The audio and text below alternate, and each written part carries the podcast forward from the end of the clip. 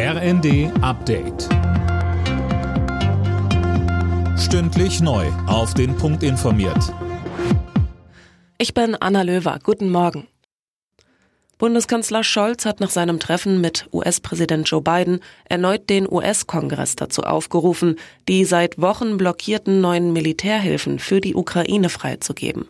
Es sei ungeheuerlich, dass der Kongress dies immer noch verweigere, so Scholz. Und weiter? Wir sind uns einig, wenn es nicht gelingt, eine Entscheidung im amerikanischen Kongress zustande zu bringen, die die Finanzmittel freigibt für die weitere Unterstützung der Ukraine, dann ist das eine Bedrohung für die Möglichkeit der Ukraine, das eigene Land zu verteidigen.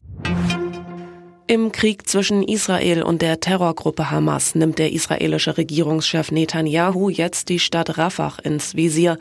Er hat seine Armee angewiesen, eine Evakuierung der Zivilbevölkerung vorzubereiten. Gisa Weber. Seit dem Ausbruch des Kriegs sind Hunderttausende Menschen in die Stadt im Süden des Gazastreifens geflüchtet. Über eine Million Menschen befindet sich mittlerweile in Rafah. Wohin sie jetzt weiter fliehen sollen, ist offen.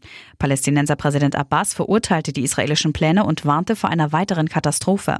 Die Palästinenser würden nicht aufgeben und sich nicht gewaltsam aus ihrer Heimat vertreiben lassen, so Abbas.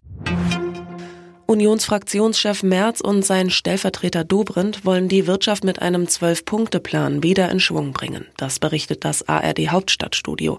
Demnach sollen unter anderem Überstunden für Vollzeitbeschäftigte steuerlich begünstigt werden. Die Teilnehmer einer privaten Mission zur internationalen Raumstation ISS sind wohlbehalten zur Erde zurückgekehrt. Die vier Astronauten landeten nach 18 Tagen im All mit einer Raumkapsel im Atlantik und wurden von einem Boot abgeholt. Organisiert hat das Ganze das private US-Raumfahrtunternehmen Axiom Space zusammen mit der NASA. In der ersten Fußball-Bundesliga hat Dortmund am Abend zu Hause drei Punkte geholt. Gegen den SC Freiburg setzten sich die Dortmunder mit 3 zu 0 durch. Alle Nachrichten auf rnd.de